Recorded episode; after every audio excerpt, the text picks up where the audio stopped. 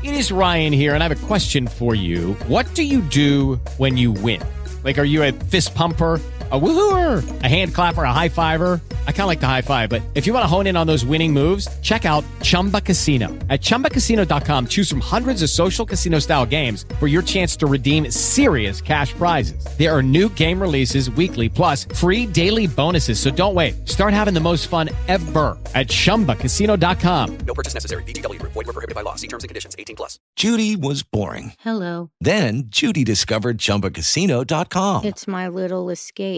Now Judy's the life of the party. Oh, baby, Mama's bringing home the bacon. Whoa, take it easy, Judy. The Chumba life is for everybody. So go to ChumbaCasino.com and play over 100 casino style games. Join today and play for free for your chance to redeem some serious prizes. ChumbaCasino.com. No purchase necessary. Void were prohibited by law. 18 plus terms and conditions apply. See website for details.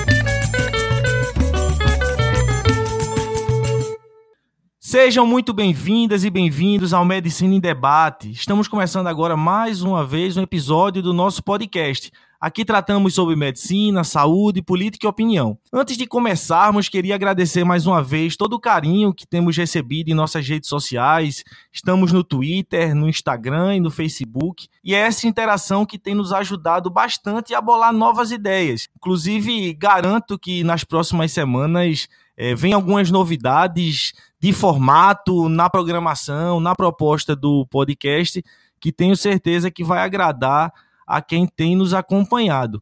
Uma outra forma também de interagir conosco é através do nosso grupo no Telegram.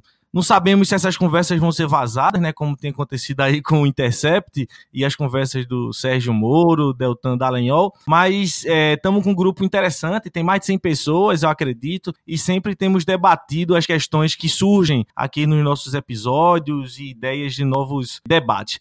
Aqui quem fala mais uma vez é o Ari, direto de Petrolina, aqui no estado de Pernambuco, no coração do sertão nordestino.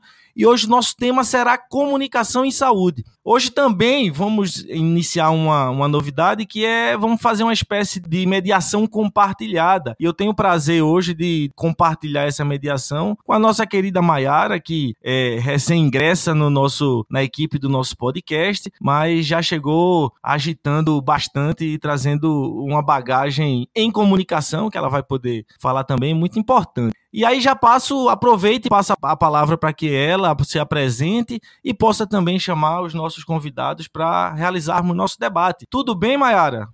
Oi, Ari, salve, salve aos nossos ouvintes. Bom, bom estar aqui hoje. Então, eu sou a Mayara, eu sou médica em formação. Eu estou fazendo a formação em medicina de família e comunidade agora, residência em Porto Alegre. E estou muito feliz de poder estar tá, tá aqui hoje conversando sobre comunicação. Acho que a gente vai conseguir juntar várias coisas e eu acabei criando, participando de várias coisas, de vários movimentos de comunicação e vai ser uma alegria muito grande de poder compartilhar esse espaço com os nossos convidados, porque eles participaram, participei, dividi muitos espaços com eles e eles também têm espaços de comunicação muito maravilhosos. E eu tenho um pouquinho da experiência da, das sementes rurais ou Rural Seeds, mais recente, a criação da série SUS, que o Hernande, que é o nosso convidado, vai poder falar mais, que abraçou muito, a participação no Café Rural, os blogs, os causos, o Rua Balsa das 10, então vai ser uma alegria muito muito grande poder compartilhar esse espaço aqui hoje. Então eu vou passar a palavra para o Hernande Valentim do,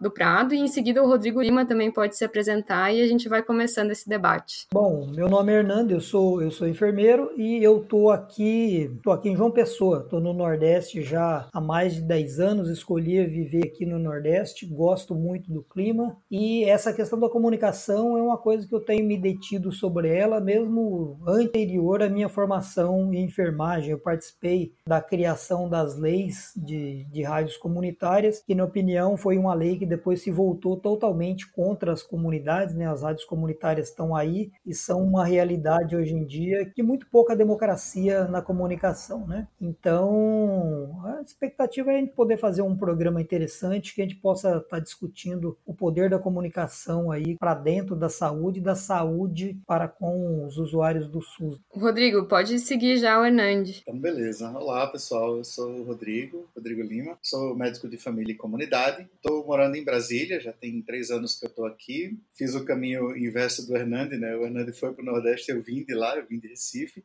tenho alguma experiência com, com comunicação por ter exercido o cargo de diretor de comunicações da Sociedade Brasileira de Medicina de Família e Comunidade. Eu ocupei a diretoria de 2014 até o ano passado, até 2018 trabalhava muito questões relacionadas à comunicação, especialmente as relações com os, o, a mídia, né, com os meios de comunicação em geral. E durante essa experiência na diretoria, a gente acabou desenvolvendo alguns projetos e o meu predileto, o meu favorito, é um que a gente teve o prazer de contar com a Mayara também, tem o prazer de contar com a Mayara, porque a gente continua na atividade, que é o Causos Clínicos, que começou como um blog, virou livro e, e talvez vire outro aí, a gente está estudando as possibilidades, mas que também é um canal de comunicação comunicação para a gente contar histórias do dia a dia, do, do, trabalho na atenção primária à saúde, como médicos de família, mas também aberto a outros profissionais, inclusive estudantes escrevem para a gente. E eu tenho muito interesse na, nessa discussão da comunicação, porque acho que a gente ainda tem um potencial enorme a desenvolver nesse sentido. Então é um prazer estar aqui com vocês. Eu espero que a gente faça uma bela discussão aqui.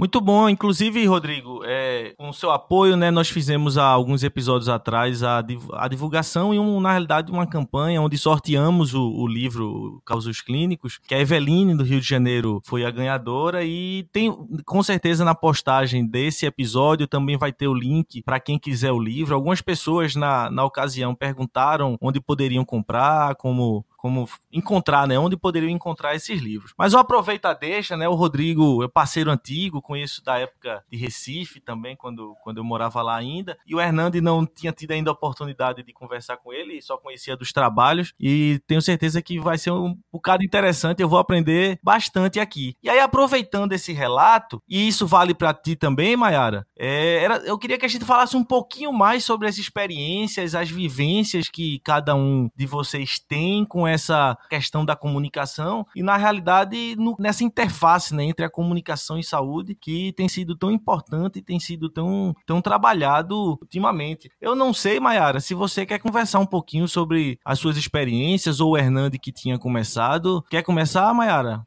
Eu acho que esse tema de, de, comunicação dentro do contexto dos profissionais de saúde ele é essencial. Toda a nossa prática é baseada em comunicação, desde o cuidado com, com a pessoa, com o sujeito, até a gente ir para um podcast e conversar sobre comunicação e saúde, ou sobre série SUS, ou tentar discutir temas. Então, é, é uma coisa muito inerente do ser humano e eu acho que não tem como não tá ligada com essencialmente com a nossa saúde, assim. Como tem sido abordada por cada convidado, assim, eu, eu tenho estado em várias frentes, porém uh, não tenho dado conta, mesmo a série SUS, eu não uh, eu tenho participado, mas não mais tão ativamente. Tenho uh, escrito também não com tanta frequência mais para o Rua Balsa das 10, que é um blog maravilhoso de educação popular em saúde, saúde e saúde e outras coisas que permeiam, que eu convido todo mundo a ler. O Causos a gente tem um grupo bem, bem ativo do WhatsApp, volta e meia tem uma história nova, alguma coisa que a gente tá, tá tenho compartilhado, mas ao mesmo tempo eu tenho lido bastante, tenho observado bastante. É, fui a criadora do Café Rural, que foi uma plataforma mundial, uma forma de fazer conversas sobre saúde rural, que é uma das minhas áreas de maior interesse, que deu muito certo, foi replicado em vários países, em vários continentes. E acho que isso eh, foi construindo um, pouco desse perfil que me acaba me colocando também nesse podcast agora, que eu fui muito bem acolhida e que eu estou muito feliz de estar aqui. Então, acho que pincelei um pouquinho da, das principais coisas. Uma última é a questão da produção dos vídeos, dos vídeos da sociedade, que eu e o Rodrigo começamos, agora com a Denise, tem sido um processo muito legal. E também dos vídeos com a temática rural, e acho que tem sido formas muito interessantes de a gente conseguir aproximar essas questões de, de comunicação e saúde. Acho que eu já falei demais, acho que passo a palavra para o Hernandes. Pois é, eu fiquei aqui pensando a partir de, dessa, dessa questão, onde é que foi que eu comecei a, a, me envolver com essa questão de, de comunicação. E muito antes de fazer a graduação em enfermagem, eu já tinha uma coisa na cabeça, eu era, eu era militante dos movimentos sociais, participei de desde movimento estudantil, movimento sindical, é, movimento de, de rádios livres, rádios comunitárias e, né, e por aí a gente continua fazendo isso até hoje. E essa questão da comunicação ela veio por conta dessa militância nos movimentos sociais, que na época a gente fazia parte um, da central de movimentos populares, é, pelos movimentos de bairros e tal, e uma das ideias era misturar misturar todos os movimentos e aí eu acabei acabei indo apoiar esse movimento de rádios comunitárias, né? E daí é que começou o meu envolvimento mais especificamente com essa questão da, da comunicação. E a ideia básica era uma só, era simplesmente mudar o mundo. A gente só queria fazer isso, mudar o Brasil e depois do Brasil mudar o mundo. E a gente faria isso pela, pela militância nos movimentos sociais e pela comunicação. Na graduação, aí eu procurei eu procurei misturar essa questão do, da necessidade que eu tinha de desenvolver uma monografia para graduação em enfermagem com a minha experiência anterior. E o que eu achava que poderia relacionar seria a educação em saúde. Daí é que nasceu o TCC, né, a Educação em Saúde, tendo como estratégia rádios livres e rádios comunitárias. Além do texto, eu, a gente produziu também, é, com o apoio do, do Centro Acadêmico de Enfermagem, na época a gente produziu 15 episódios de educação em saúde que foram distribuído para várias rádios do Brasil na época. Foram vários temas, é, e, e, não e vários temas também naquela perspectiva da, da saúde, do, do conceito ampliado de saúde. E a partir daí eu pus na cabeça que trabalhar com rádio era uma estratégia que eu conseguiria multiplicar muito o alcance da educação em saúde. Né? E quando eu comecei a trabalhar na estratégia saúde da família, isso foi no Mato Grosso do Sul, a primeira coisa que eu vi quando eu estava entrando na cidade, ainda de dentro do ônibus, foi uma rádio comunitária. E ali mesmo eu pus na cabeça que a equipe faria um programa de saúde naquela rádio. E a gente acabou fazendo esse programa por três anos. Não era um programa, eu não fazia sozinho, era, era parte da rotina da equipe, né? Aí participava todo mundo, os agentes comunitários principalmente, mas os técnicos, o nutricionista, todo mundo participava lá. É, uma outra coisa que a gente conseguiu incorporar aí por conta também do, dessa proximidade maior com a internet foi um blog que a gente publicava textos, fotos, vídeos, coisas do dia a dia da equipe, né? Era uma coisa muito mais interna, porque na, cidade pequena não, não tinha tanta gente assim disposta a ler mas era até bastante influente para dentro com as equipes, com o pessoal da gestão e tal. O blog continua no ar até hoje, tem lá toda essa experiência vivenciada do dia a dia de uma, de uma equipe de saúde da família. Bom, depois a gente só foi aprofundando essas questões com o blog Rua Balsa das 10, que a gente mistura literatura, saúde e educação popular. E aí depois, quando eu, eu enveredei pela questão da, acadêmica, né? Aí é que vieram os livros, que vieram os artigos e essas outras estratégias de comunicação, é, digamos, acadêmica e científica, que eu acho que acaba se comunicando muito. Acaba se comunicando, não é uma comunicação que você faz com todo mundo, é uma comunicação que você faz só com os pares. E eu confesso que isso me entedia um pouco, eu não tenho muito me dedicado a isso, mas ultimamente o que eu tenho feito é, é ser mesmo assim, uma espécie de tradutor, traduzir essa linguagem acadêmica para quem não é acadêmico, para quem, para usuários e também para os trabalhadores, que existe um fosso muito grande entre academia também os trabalhadores, e tenho me dedicado a, a escrever e tentar escrever de uma maneira cada vez mais fácil para que todo mundo possa entender. E também, por último, essa questão da série SUS, que é uma coisa que me envolveu bastante. Eu não achei que eu ia acabar gostando tanto, que minha paixão sempre foi o rádio mesmo mas tenho me dedicado agora a, a esse trabalho com os vídeos da série SUS, que tem uma equipe legal também, que, que a gente tem feito aí um trabalho legal, mas é tudo muito difícil trabalhar com vídeo, é tudo muito demorado, não tem aquela instantaneidade e a proximidade que o rádio nos oferece, né? E nas horas vagas eu continuo brincando aí de fazer agora uns podcasts, estou fazendo música para pensar, que são programinhas de cinco minutos que eu vou distribuindo via WhatsApp e de outras maneiras para ir mantendo essa ideia que original lá do começo, que é tentar mudar o Brasil e consequentemente mudar o mundo. Muito bom, Hernande. É muito legal uh, acompanhar a tua história de novo. Eu sempre vou aprendendo alguma coisinha a mais. Acompanhei muito Caminhos do Cuidado, foi um programa de rádio que você fez também. E talvez você não saiba disso, mas foi você que me apresentou os podcasts.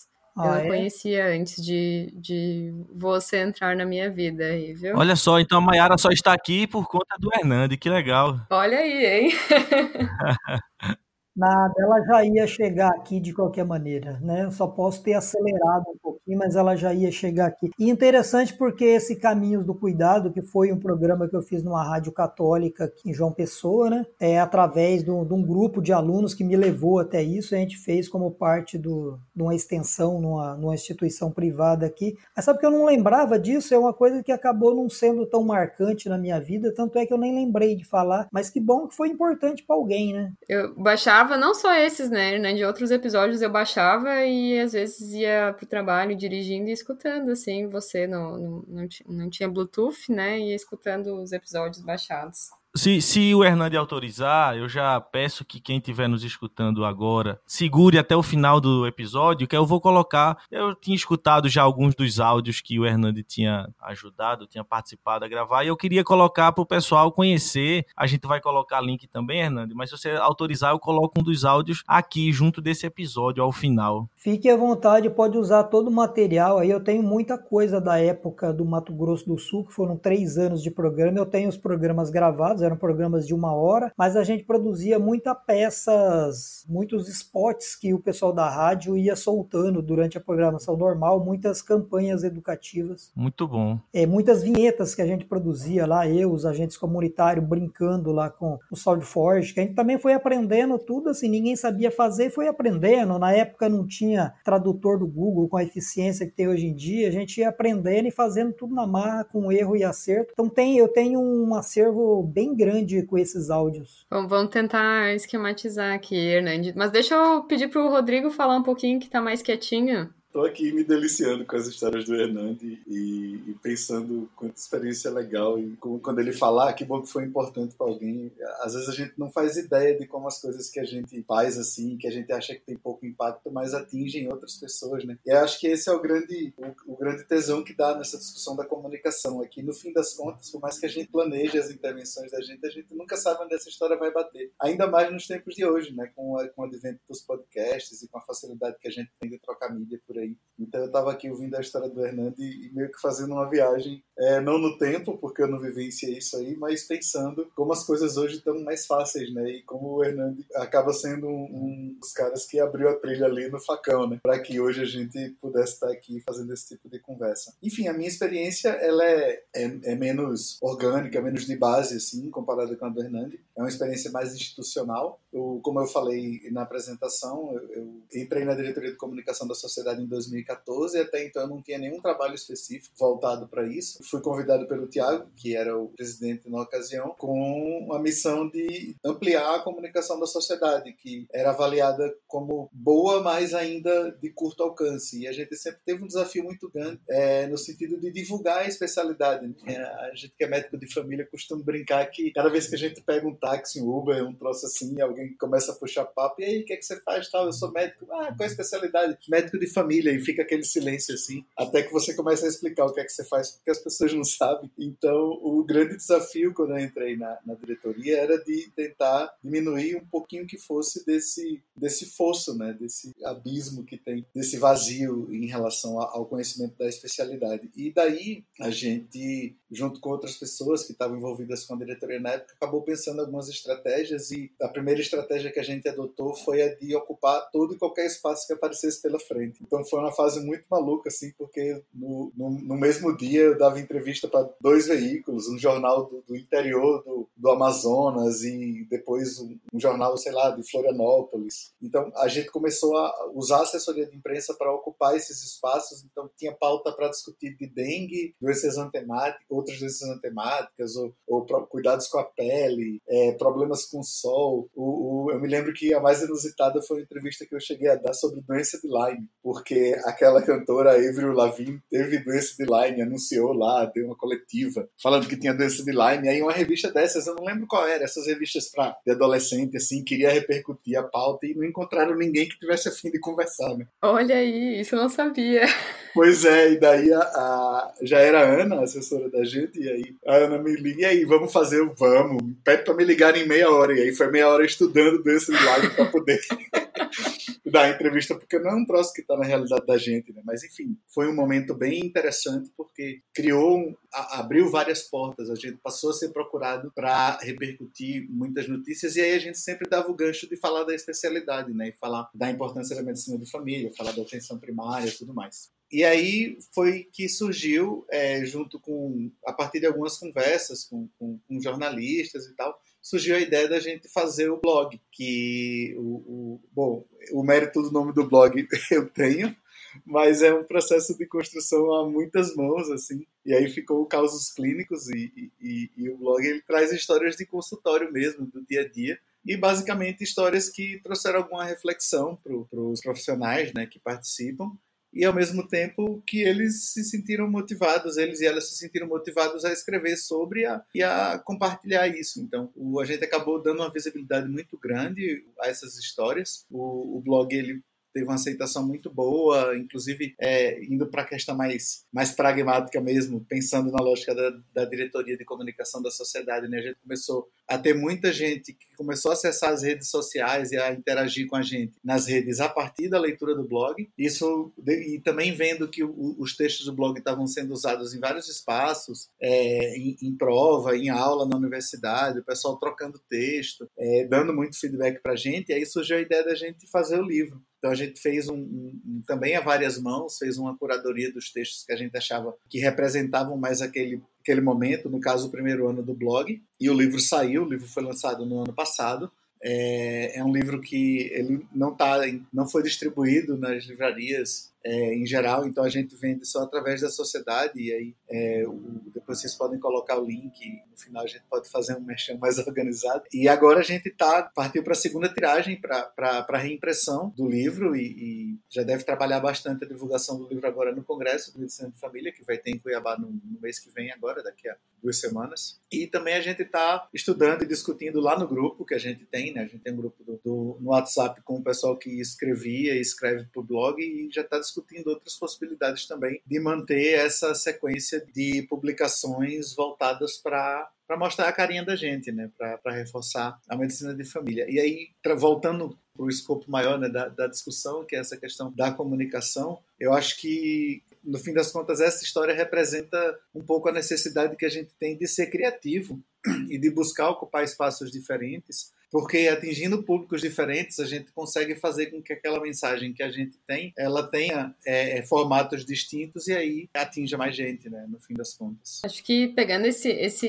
esse gancho com o que você falou Rodrigo é, a gente podia até parar para pensar aqui, jogo para todo mundo da roda, porque apesar disso, eu, o Ari podia contar também um pouquinho, né, da, escola, da história do Medicina em Debate, porque quis ocupar a podosfera, o Hernande foi um precursor aí, mas você chegou atrás, não quer compartilhar? Eita, é, eu não estava esperando, Mayara, falar sobre isso agora. Pois é, como você acompanhou parte desse processo, né, a gente não, não tem muito tempo estamos gravando em junho, não tem nenhum ano, em novembro do ano passado, a gente deu o pontapé. Na realidade, era uma ideia antiga, um grupo de, de alguns amigos e amigas que tem espaços de, de, militância em outros locais, em outros pontos, e aí tinha essa ideia de ocupar, desde que a gente viveu aí esse fenômeno que foram que a gente convencionou chamar das fake news, né, no, no ano passado, principalmente, mas que não são do ano passado. Eu lembro bem uma coisa que particularmente me marcou muito é naquele ano, 2015, em que começaram a, a saírem aqueles casos e divulgação da, dos casos de microcefalia e depois associação com Zika e aquela coisa toda. E eu lembro de forma é, absurda a, a quantidade de áudios que tratavam do, de possíveis causas relacionadas àquilo ali. E sempre áudios que não dizia quem era, ou exatamente de onde estava falando, mas com informações que traziam muito mais pânico e muito mais confusão do que necessariamente informação de qualidade ou discussões mais sérias. E aí, dentro desse contexto, surgiu a ideia de ter um local, um espaço, digamos assim, privilegiado para fazer discussões mais qualificadas, onde a gente pudesse contar com convidados e convidadas que tivessem envolvimento com cada um dos temas, como é o caso de hoje, para gerar conteúdo embasado, com informações, com evidências, né, como a gente gosta muito de trabalhar na medicina de família e comunidade, e que tivesse também como alvo não somente profissionais ou gente ligada à saúde, mas pessoas é, que não são da área da saúde. E nesse sentido tem sido muito interessante essa experiência, o alcance que a gente tem tido em vários estados, várias pessoas que procuram a gente com questões, com dúvidas, com sugestões, né, que participam. O podcast é um meio um meio muito interessante, né, de, de, de, envolvimento, de chegar, ainda limitado no Brasil, principalmente quando a gente compara com outros países, como nos Estados Unidos, o alcance que eles têm, mas sem dúvida nenhuma tem sido uma experiência muito interessante para a gente exercitar essa coisa de produzir informação com cuidado com a linguagem, né? E aí nessa experiência, para finalizar, Mayara, é que o Hernando estava falando da, de rádio, e aí a gente tem, tem rádios que tem procurado a gente para pedindo autorização para divulgar, para falar. Então, assim, é, tem sido muito, muito interessante essa, essa experiência e certamente é, a gente tem tratado exatamente como uma experiência, né? Para a gente colocar possibilidades de, de dialogar, de conversar e de levar informação como tem acontecido. O Ari, eu achei bem interessante essa ideia do, do, do, podcast e eu queria saber, assim, você sendo de Recife, você tem contato aí com o movimento de podcast de Recife? Tem, porque tem um, tem um movimento grande aí, um núcleo importante de podcaster no Brasil. Aham. Uhum. Eu, na realidade, por estar em Petrolina, Hernando, às vezes eu fico é, um pouco mais afastado do que acontece exatamente em Recife, mas eu tenho tido contato. Na realidade, a gente tem tido algumas articulações, tanto em Pernambuco, né, mas nacionalmente também com, com temas afins. Então a gente tem dialogado inclusive com outros podcasts que da área da saúde, pensando em como é que a gente pode fazer, é, digamos assim, ampliar os projetos, né? Tinha vinha discutindo esses dias agora uma ideia com a Gabi do Dragões de Garagem, o pessoal do Microbiando também, que é um podcast muito legal, o Leandro. Então, é, são propostas, tem surgido algumas ideias nesse sentido, e a ideia é a gente tentar juntar cada vez mais esse povo. Bacana, pessoal. E para a gente não, não perder a vista do nosso, do nosso roteiro, é, mas a gente pode voltar também depois. Eu acho que o Ari trouxe algumas questões, assim, por que, que a gente tem tanta essa necessidade de ter a saúde na mídia, não só na podosfera, mas na mídia que o Rodrigo queria trazer a questão da, da medicina de família e acaba trazendo a atenção primária à saúde, e aí o Hernande na rádio. Eu acho que isso muito, muito tem a ver com a questão da, tanto do que já veio aqui no, nessa conversa, da, do excesso de academicismo, e daí a gente trabalhar muito sendo tradutores tradutores das leis do sistema de saúde com, com a série SUS. Quem ainda não, não assistiu, a gente chegou a, a, a marcos muito grandes no, no YouTube, né, com um vídeo. A Luísa Portugal, que não pôde participar com a gente com o Diário de um Posto de Saúde, tem conseguido fazer conversas muito bacanas e a gente tem ido para muitas para muitas mídias assim, tentando se aproximar das pessoas não só no consultório, não só na unidade básica de saúde, mas em, nos espaços da, das mídias sociais, mídias digitais, na rádio, enfim, televisão. Quem, quem quer começar com essa questão?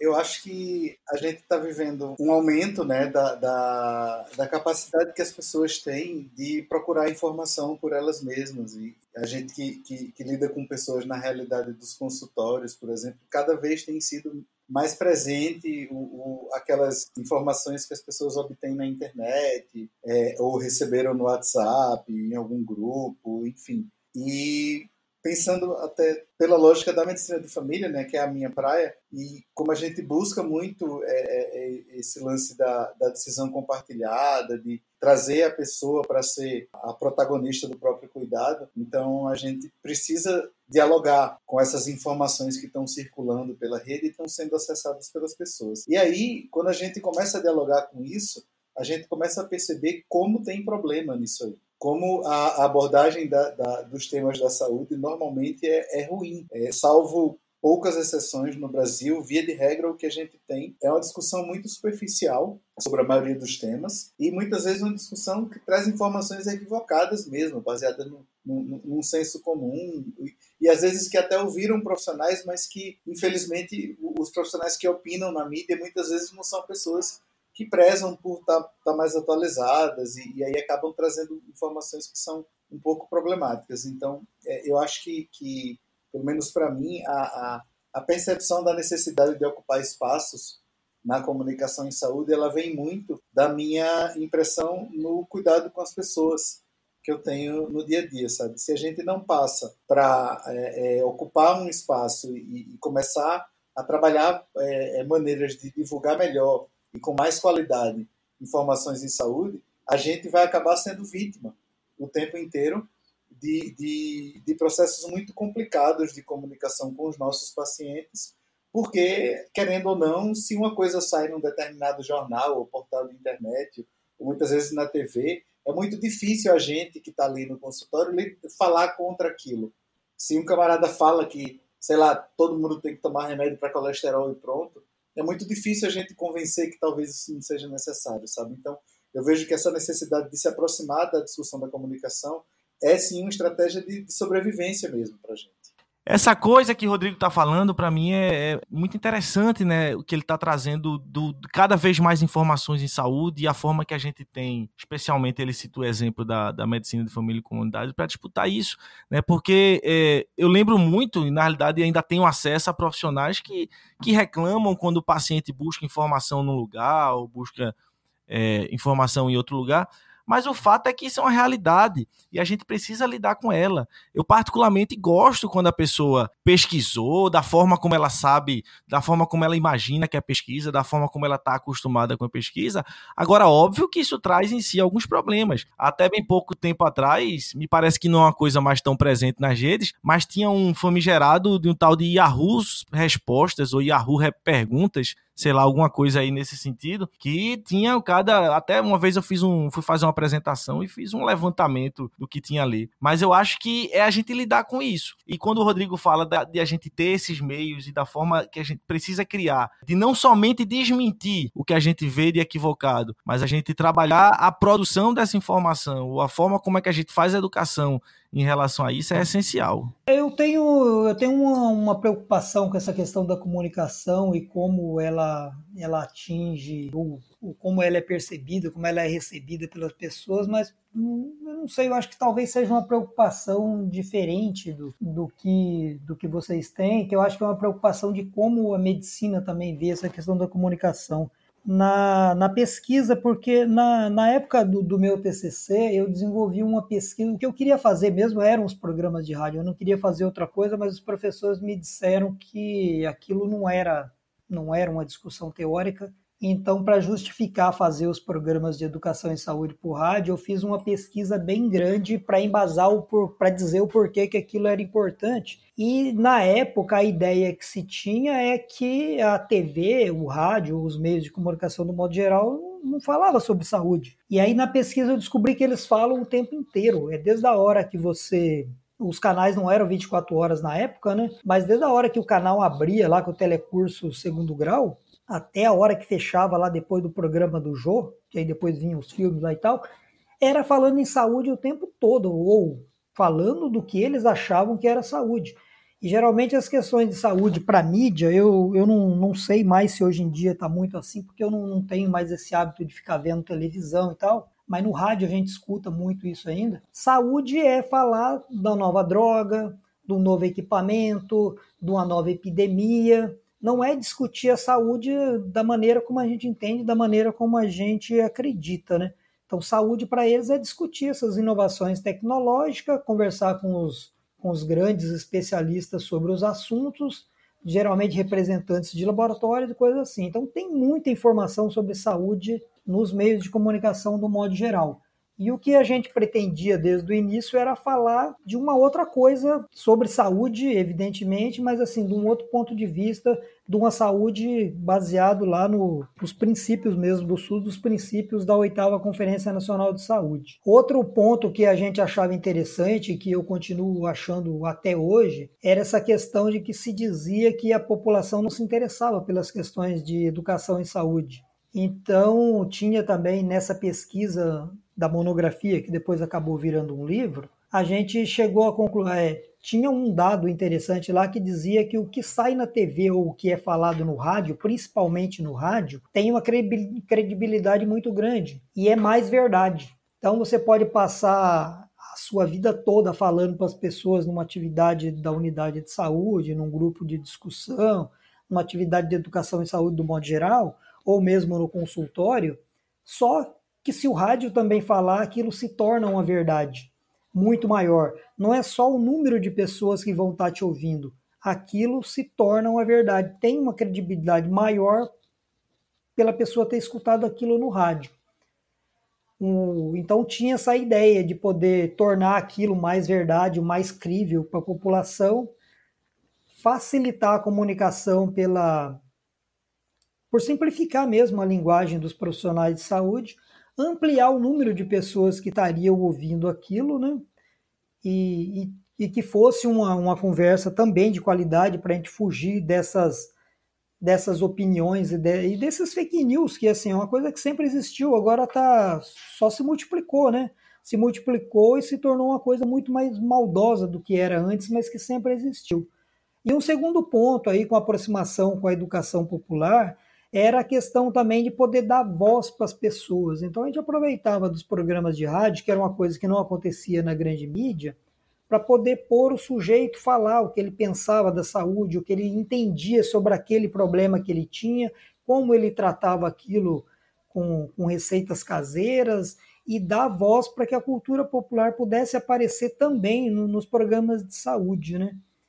Então, eu sempre acho que é muito positivo essa, essa aproximação que as pessoas têm. Eu acho fantástico, mesmo a informação está errada, que o sujeito já chegue com aquela informação.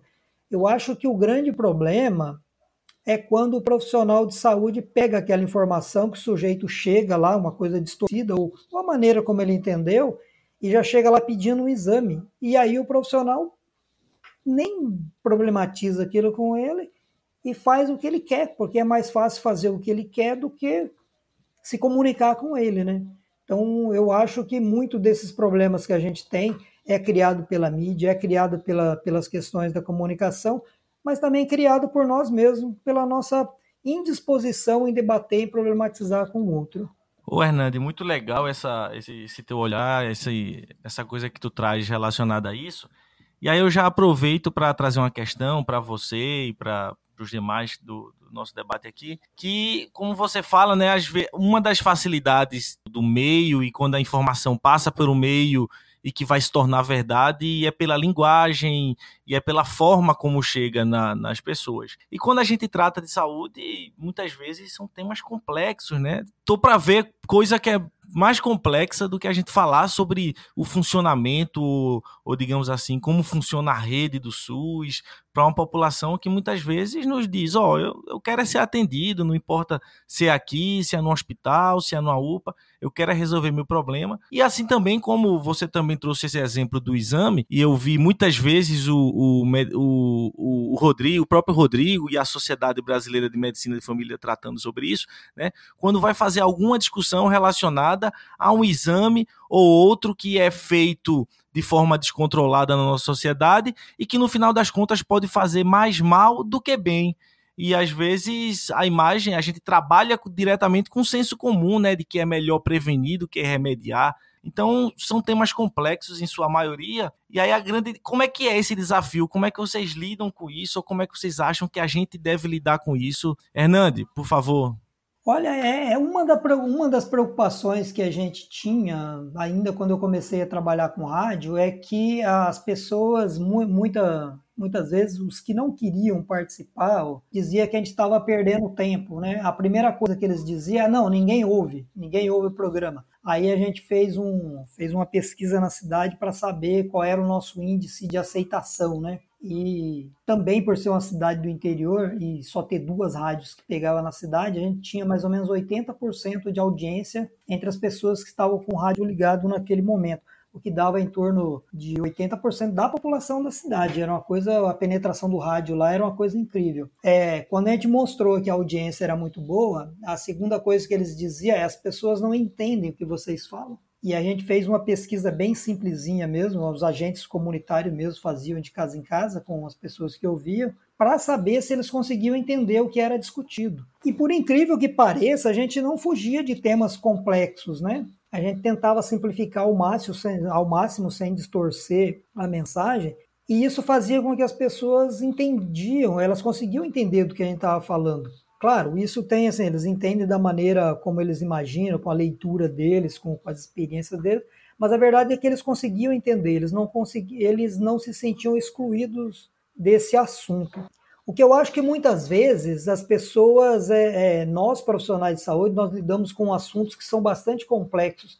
Eu me lembro que, que na faculdade eu fiquei muito fascinado com a bioquímica aquilo para mim parecia mágica. Eu quase desisti da enfermagem para ser bioquímico, de tão bonito e de tão mágico que essas transformações bioquímicas e fisiológicas, aquilo para mim parecia uma coisa muito mágica. Mas ao mesmo tempo eu não conseguia, e até hoje eu tenho essa incapacidade de memória e de, de, de decorar nomes complicados, então era uma tortura muito grande eu decorar decorar aqueles nomezinhos, aquele o ciclo de coagulação, por exemplo, que ia se desdobrando em milhares de coisas. Até hoje eu não consigo lembrar disso. E eu acho que muitas vezes a gente acaba reproduzindo essa é, no dia a dia, no contato com os usuários, esse linguajar que torna uma coisa que é complexa em uma coisa muito complicada para as pessoas. Então eu sempre, por conta do rádio e também por conta da minha própria disposição cultural e social, eu sempre é, tento traduzir a nossa linguagem para que as pessoas possam entender e tento descomplicar ao máximo possível. Eu fiz uma dissertação de, de, de mestrado e um dos pontos que eu tocava logo na introdução era esse: desconstruir a linguagem acadêmica. E eu acho que a gente precisa desconstruir a nossa linguagem técnica para que as pessoas possam entender o que é complexo é, de uma maneira que seja mais confortável para elas, que elas não se sintam inferiorizadas pela nossa conversa, né? E aí, só para ilustrar, eu dei aula numa universidade na Bahia e eu sempre dizia para os alunos o seguinte: olha, quando você fala e o outro não consegue te entender, o idiota é você. E aí um dia apareceu lá um, um especialista da saúde e tal, foi fazer uma palestra para os alunos e ele disse para os alunos assim: ó, vocês vão se sentir enfermeiros, vocês vão se sentir profissionais de saúde quando você falar e ninguém conseguir entender o que você está falando. E aí os alunos me olharam com aquela, e agora? Eu acredito em você ou acredito no que essa pessoa está falando? E eu acho que tem muito disso. Eu acho que a gente, para se fazer importante, para fazer o nosso assunto parecer mais inteligente e mais complexo do que realmente ele é, a gente torna isso muito complicado com a nossa linguagem. Até hoje eu vejo as pessoas fazendo isso. Esses dias eu tive numa atividade numa, numa unidade de saúde e veio um especialista, dizem né, que era um especialista em educação e saúde, e a mulher enfatizou para as gestantes que estavam lá presentes que era muito importante comer alimentos com potássio. Em momento nenhum ela disse quais eram esses alimentos e nem perguntou se alguém sabia o que era isso. Né? Então eu ainda vejo muito disso. A gente complica um assunto que já é muito complexo. É, eu acho que é isso que tu fala, assim, dessa questão da tradução, né, Hernande? Eu, eu concordo de, de complicar algo que é muito complexo e às vezes se, se esconder atrás dos jargões em, em, nome de uma credibilidade científica e acho perfeita essa, essa ilustração do, da faculdade, quando não te entenderem mais, é que vocês vão estar se formando enfermeiros e médicos e farmacêuticos, e acho que todas as áreas da saúde e outras áreas também, direito, enfim. E acho que a gente vai entrando e se apropriando da linguagem e vai esquecendo, né, da que a gente lida com, com o público e que eles não estão. Tem um exercício que eu gosto muito de fazer, que é, que é de de uma oficina de educação popular que eu, que eu inventei, que é sentar com as pessoas e aí pedir para elas desenharem onde que elas acham que é o fígado, né? Numa folha de papel com um bonequinho desenhado. Onde que é o pulmão, e não com o sentido de, de, de constranger, mas de eu tentar entender o que que, que, que as pessoas entendem que eu estou falando, às vezes, dos órgãos, que é uma coisa bem, não é nem a bioquímica minúscula lá que a gente está falando, estou falando dos órgãos, que são partes grandes, assim e de tentar. Eu cheguei a fazer um, um gravar alguns programas de rádio é, no interior rural e eu gostava muito que os pacientes ligavam na rádio para tirar as dúvidas assim ao vivo. E eu, eu aprendia bastante com esse processo de entender o que estava que que que rolando de dúvida, o que estava acontecendo, enfim. E aí acho que isso muito foi o que acabou fazendo a gente criar a série SUS, né? né de, de, bom, então a gente vai desenhar. E isso foi o que me motivou, assim, um sistema de saúde que é extremamente complexo, mas que a gente quer que as pessoas entendam os seus direitos e o direito à saúde, assim. E aí que a gente faz o primeiro, o primeiro episódio, que é Você Já Ouviu Falar Bem do SUS. Eu vou... O Rodrigo quer, quer, quer falar, ele levantou a mãozinha aqui. Mas antes de, de ir para frente, eu queria já deixar a nossa última pergunta para a gente ir se encaminhando do final do episódio, apesar de que tá maravilhoso esse, esse episódio. Então, só com, com a questão das fake news, né, que temos conversado, tem se falado muito, tem se usado muito o espaço do Medicina em Debate para falar também disso. Uh, o que, que vocês veem que possam ser estratégias para combatê-las, enfim? Então, deixo já minha pergunta, passo a palavra para o Rodrigo para a gente ir tentando fechar esse episódio. Rodrigo. Então tá, eu vou voltar um pouquinho na questão anterior, mas depois eu venho para as fake news sim. É, é, que eu acho que tem um, um a gente fala nessa na complexidade, eu acho que a gente tem que separar a complexidade do tema, a complexidade dos assuntos da saúde da complexidade da linguagem, que é o que vocês trouxeram aí. Muitas vezes a linguagem ela ela é usada, ela é, ela é, adotada de forma mais complexa, às vezes por insegurança mesmo, por uma certa arrogância. O Hernando trouxe um exemplo fenomenal aí do cara que, que só se sente atingindo um determinado ponto ali da formação quando se tornar ininteligível. É, é, é complicado. Mas é isso, eu acho que é, a linguagem afasta as pessoas, mas o tema não afasta as pessoas. A gente pode falar com, com qualquer pessoa sobre qualquer tema, por mais complexo que ele seja, desde que a gente tem a capacidade de usar a linguagem adequada.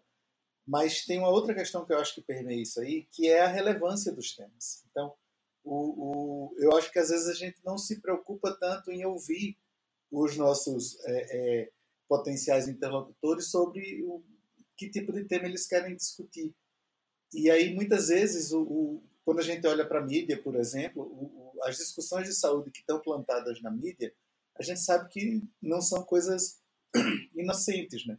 São coisas que muitas vezes são pautadas por, por interesses maiores. Às vezes tem um medicamento que está para sair, aí de repente começa a se falar numa determinada doença, para dar o gancho para falar naquele troço ali, ou... enfim. Então, o, eu acho que se, se a gente sabe com quem quer conversar, e a partir daí identifica quais são os temas que são relevantes para essas pessoas, e consegue abordar esses temas de, um, de uma forma que, que seja compreensível para elas, numa linguagem é, que seja adequada, eu acho que a gente resolve o problema, entendeu? O interesse das pessoas existe. Como o, o Hernando falou aí mais cedo, as pessoas falam de saúde o tempo inteiro.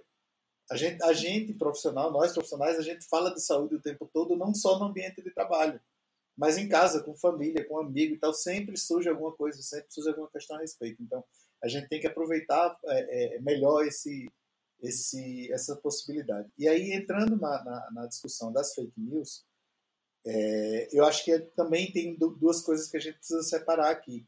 Eu acho que, que muitas vezes o fenômeno das fake news ele é compreendido, na minha humilde opinião, de forma equivocada, porque a gente começa a tratar tudo que é falso como fake news. E eu acho que não é essa a pegada. Tem notícia que é falsa, mas ela não é falsa intencionalmente ela é falsa porque a pessoa não estava bem informada, ela é falsa porque, enfim, a, alguém acreditou que aquilo era relevante e propagandeou em, em, em, em, grupos, né, em aplicativos de mensagens principalmente. Mas tem uma outra fake news, que, que, um outro grupo que eu acho que é a fake news de verdade, que não é a falsa, é a notícia fraudulenta. É aquela notícia que é, que é tornada, é construída de forma falsa intencionalmente, com a intenção de ludibriar as pessoas. E eu acho que essa que é a perigosa, sabe? Porque hoje a gente está lidando com... Hoje todo mundo sabe tudo, né? Hoje todo mundo se sente em condições de, de tá, ter uma página numa rede e opinar desde do, do, de questões políticas aqui de Brasília a, a o, o, problema do, do, do sarampo o, em Roraima, ou, enfim. Eu acho que a gente precisa identificar muito claramente quem são as pessoas, quem são os grupos, quem são os atores de interesse em falsear notícias e combater de forma muito incisiva e muito profissional, agindo de forma é, é, mal intencionada mesmo. Agora está cheio de, de, coach por aí dizendo que faz de tudo. Então, eu acho que o, o, a fake news ela envolve a gente identificar qual é o, o, inimigo, digamos assim, certo. E o inimigo certo não é o, o, tiozão do pavê que solta mensagem viajada no grupo de WhatsApp da família. Esse cara aí a gente senta, conversa, explica e, e funciona. O grande inimigo nas fake news é o camarada que bota num site lá que, que, que tal coisa cura o câncer, ou, ou que o autismo é causado por vermes no intestino, sabe? Tem gente ganhando grana com isso, tem, ou seja, tem interesses pesados motivando isso aí. Eu acho que a gente precisa direcionar esforços em cima disso. É, eu acho que isso né, vem muito do momento da, da sociedade que a gente está, que é tudo é verdade e ao mesmo tempo tudo é mentira, e a gente foi uma sociedade que cresceu muito científica e veio de uma século XX, século XIX, aumentando muito o cientificismo, chegamos no ápice que agora a gente, muitas pessoas acabam negando a ciência ou indo até pro, voltando para um assunto nos episódios anteriores, né, mas negando a ciência ou indo para um outro caminho, e acho que sim, isso é um, um grande problema. E aí as, vem às vezes as questões de sair um estudo pequenininho, um estudo, né, que fala que o café faz mal à saúde, e aí isso é propagado, né, como uma grande verdade, e aí depois o café faz bem, e essa confusão toda que vem gerando a, própria organização da, da ciência e também a, a forma que a indústria foi se apropriando dessa ciência, acho que isso vem atrapalhando muita gente e a nossa formação. Mas eu acabei me atravessando na frente do Hernandes, queria falar, eu não tinha visto ali, Hernandes. Ah, então beleza. Bom, é, eu, eu acho que essa questão da fake news eu penso mais ou menos como, como falou o Rodrigo mesmo, porque vamos, vamos pensar o seguinte: quem nunca escutou aquela história do isso o SUS não paga, tem que pagar, tem que fazer por fora. Eu me lembro que quando eu comecei a trabalhar, tinha um médico que ele dizia o seguinte, que ele não colocava DIL no, no consultório, é, na unidade de saúde, ele colocava só no consultório dele, porque o DIL que, do SUS não, não era bom. Então, que ele colocava só no consultório dele particular. Depois a gente descobriu que ele pegava o próprio DIL do SUS e ia colocar no, no consultório, né? Isso não é fake news? Ou alguns outros golpes por aí agora o pessoal anda, é, anda fazendo cirurgia, cauterização de. Não vou lembrar os termos técnicos agora, mas assim, esses dias eu encontrei uma mulher que estava desesperada porque foi detectado um NIC1 e um profissional X falou para ela que, que ela tinha que fazer uma cirurgia, que ia custar tanto, né? E o SUS não pagava e que ela tinha que fazer porque senão ela podia morrer.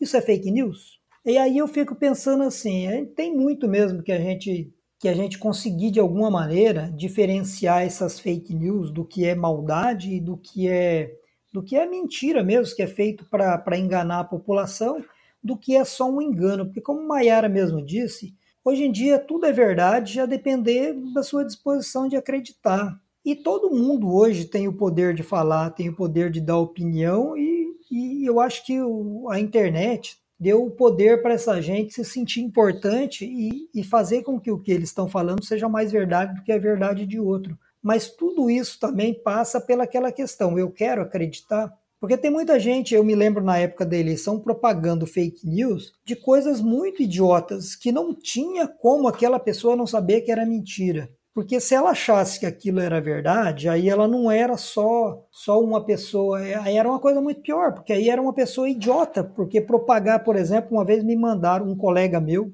uma pessoa que eu considerava muito e que não via nele um idiota, me mandou uma foto, por exemplo, de Manuela Dávila e na camiseta estava escrito Jesus é travesti. E aí eu respondi para ele: Você sabe que isso é mentira, não sabe? E se você sabe está propagando, é porque te interessa a mentira, né? Então eu acho que a mentira interessa para muita gente. Não é que eles não saibam que é mentira, mas que criou-se um clima no país de que a mentira é interessante. E eu acho que para mudar isso, eu acho que é uma coisa muito mais profunda. É mudar mesmo esse clima que a gente está vivendo de que para fazer uma piada, para lembrar da Praça é Nossa, a gente está num clima de que é bonito ser feio. Que você ser maldoso, você ser homofóbico, você ser uma pessoa que não tem amor no coração, é legal e que é legal simplesmente porque você está expressando a sua verdade. Eu muitas vezes acho que vale muito uma falsidade. E aí eu me lembro de um, de um profissional que eu vi trabalhando certa época, que na frente dos pacientes ele era a criatura mais maravilhosa do mundo. Pelas costas, ele, nossa, era uma pessoa odiosa e ele falava mal desses pacientes mas na frente desses pacientes ele era uma criatura maravilhosa e talvez ele fosse aquilo que a pessoa estava precisando naquele momento. Eu, sinceramente, não sei se era melhor ele ser verdadeiro ou continuar sendo falso, porque a falsidade dele, de alguma maneira, cumpria uma certa função, enquanto que ele ser verdadeiro não seria bom para ninguém. Então eu já estou nessa, de que às vezes é melhor você ser falso mesmo, mas você ser uma pessoa civilizada, passar por civilizado pelo menos, do que você assumir todos os defeitos que o ser humano pode ter e sair por aí propagando um, uma fake news pelo simples fato de você querer prejudicar alguém. Então eu acho que é muito complicado combater isso e o combate é cultural e vai levar muito tempo. Quando as pessoas começarem a acreditar de novo que não é bonito ser homofóbico, não é bonito ser racista, preconceituoso, não é bonito querer usar um outro ser humano a seu para obter vantagem, né? Eu acho que eu acho que é isso. E, e acho que só linkando assim para a gente finalizar é a questão com mesmo assim da ciência, né? O espaço que a ciência tem ocupado e o, o espaço que ela tem o potencial de ocupar. Eu vi que o Rodrigo levantou a mão. É, a gente está se encaminhando para o final do episódio, acho que tem muito pano para manga. Eu vou passar a palavra para o Rodrigo e daí eu já vou ter que pedir para fazer as considerações finais e se despedir, Rodrigo, e daí eu vou passar para cada um de nós para a gente fechar o episódio. Rodrigo. É, a gente fica maluco para falar um monte de coisa aqui, né? Então eu vou tentar só fazer um, um, uma intervenção bem breve, é, que dialoga com algumas coisas que vocês trouxeram aí, mas que eu acho que é bem importante reforçar, é que a apropriação do discurso ela tem sido muito rápida. Então, o, o aquele se por um, em um dado momento a gente, é, na sociedade mesmo, a gente questionava algumas práticas da indústria farmacêutica, por exemplo, e fazia aquilo com a melhor das intenções, hoje a gente já vê profissionais que assumiram esse discurso para propagandear picaretagem, assim. Então, eu recebi um vídeo essa semana, não vou nem falar o nome do cidadão para não dar audiência, mas o camarada chegou para mim pelo WhatsApp, claro, tem que ser lá, um, vídeo de um médico renomado aí, já famoso, falando um monte de, de abobrinha sobre, sobre é, é, consumo de, de, de, de, umas substâncias supostamente milagrosas lá e dando né, nessa propaganda um verniz científico dizendo que aquilo ali ele tinha evidências de que funcionava e que os grandes laboratórios não investiam nas evidências é, para publicar, mas que ele sabia que funcionava, ele tinha lá o, os casos dele de sucesso, e aí assumir, inclusive, uma postura de criticar a indústria. É, é, muito forte. É, porque ninguém tem interesse nas pessoas, mas eu estou aqui e eu falo mesmo, eu sou esse elemento contestador, que foi uma posição também, até um arquétipo, né, que a gente viu na, nas últimas eleições, por exemplo. Isso ser uma virtude. Por mais que se fale bobagem, que se torna bonito falar, porque se fala, porque eu, eu jogo o que eu penso. Então, acho que é um discurso que a gente tem que ter muito cuidado também se a gente quer aprimorar a, a, a comunicação em geral e a comunicação em saúde especificamente. E aí, depois dessa intervenção, eu já me despeço, é, agradecendo muito demais a vocês, a Mayara, ao Ari e ao Hernande, pela, pelo debate, pela discussão, pelo convite para estar aqui. Acho que é um, um canal muito importante e eu espero que a gente tenha a oportunidade de, de estar junto em outros espaços, em outros momentos também. Um grande abraço para todo mundo. Muito obrigada, Rodrigo. Vou passar a palavra para o Hernande. É, eu queria também agradecer a oportunidade de estar podendo estar aqui fazendo esse bate-papo. Foi, foi bastante agradável a gente pôde debater e aprofundar algumas questões que, que, que faz tempo que eu não vinha pensando. A gente vai trabalhando sobre essas questões. Hoje eu pude aqui refletir um pouco sobre esse trabalho, essa coisa, rememorar várias coisas e foi muito legal. É, eu acho, eu, eu cada vez mais acho que as pequenas coisas, os pequenos projetos, as pequenas audiências é uma coisa muito valorosa. E acho que esse podcast, aí o Ari falou que ainda tem pouca audiência, eu acho que uma audiência é gigante.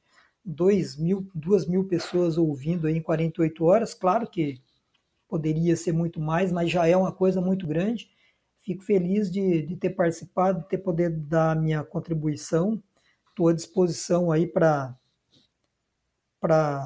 contribuir de alguma maneira com essa discussão nos bastidores até e de outras maneiras e de, de aprofundar esse diálogo também com o Rodrigo aí, sabe? Agora conhecendo essa, esse blog do Causos Clínicos, que eu achei genial e que dialoga com o trabalho que a gente tem feito lá no Rua Balsa das 10, que é aproximar as questões da saúde, as questões da educação popular com a literatura. Muito legal isso mesmo. Outra coisa, aproveitando para me despedir e convidar as pessoas da audiência aí, que é muito grande, apesar do, do Ari ainda não estar tá satisfeito, para conhecer o conhecer o nosso blog aí, o Rua Balsa das 10, e também o nosso nosso canal na série SUS, se inscrever lá, dar dar um pouco dessa audiência para a gente lá conhecer essa discussão que a gente faz em torno do SUS e, e, dessa discussão que a gente faz em torno do SUS, não enquanto um serviço, mero serviço de saúde, que já seria muita coisa, mas enquanto uma política é, de direitos humanos, e, e, é bem legal o trabalho que a gente tem feito. A gente tem um coletivo que não é grande, tem em torno de sete ou oito pessoas, mas todo mundo se esforçando e dá muito trabalho e, e que também tem, tem evoluído bastante né, né nesse nicho de, de fazer comunicação voltada para as questões de saúde e tentar, de alguma maneira, se comunicar aí com os usuários. É muito legal. Muito obrigado aí. Estamos à disposição. Bom, eu vou aproveitar, Mayara, para me despedir também. Na realidade, eu queria agradecer imensamente a, ao Rodrigo e ao Hernande pela, pela participação, pela generosidade nas palavras. Hoje a gente teve mais problemas de gravação do que de costume, começamos atrasado. Então, eu, eu sei que não é fácil, foi uma noite aí perdida e eu agradeço. Espero, sinceramente, que a gente mantenha esse contato um contato que você já tem, Mayara, com o Rodrigo e com o Hernande, porque tem muitas parcerias e muitas coisas que a gente pode potencializar e fazer junto é, nesse próximo período, nos próximos é, debates, enfim, certamente a gente vai se encontrar. E é isso, agradecer também, Mayara. Acho que a gente fez essa experiência aí, é a primeira, a gente vai moldando isso com o tempo de, de, de, fazer compartilhado esse processo. Vamos ter alguma dificuldade aí na edição, mas nos próximos dias vou sentar com o Rubens e a gente vai trabalhando nisso para fazer a mágica da edição e deixar todo esse conteúdo, tanta coisa boa que foi trazida aqui, da melhor forma possível para ficar disponível para quem nos ouve. Perfeito, Ari. É, eu vou, o Rodrigo me deu um recado aqui para mim fazer o merchan do livro, que tinha ficado por, por fazer. Então, quem quiser adquirir o, o livro do Causos Clínicos, vai em causosclínicos.sbmfc.org.br e aí envia um e-mail para para conseguir ter acesso a mais informações de como adquirir o livro. É um pouquinho artesanal, assim, mas dá, tem dado bastante certo, né, né, Rodrigo? O Hernande também tem, tem um site da rede, a gente vai tentar deixar todos os links relacionados. Antes de terminar, eu queria deixar um abraço pro, pro Diego, que é meu preceptor, que está sempre dando muitas ideias pro, pro Medicina em Debate. E eu queria agradecer muito a oportunidade, fui muito bem acolhida por, por todos os colegas e foi um episódio muito interessante. Acho que a gente tocou vários assuntos e com certeza a gente vai ter novas possibilidades e novas atividades para projetos, enfim, para desenvolver juntos. Agradeço muito e que a gente possa continuar construindo. Um abraço, boa noite. Boa noite. Até mais. Boa noite, gente.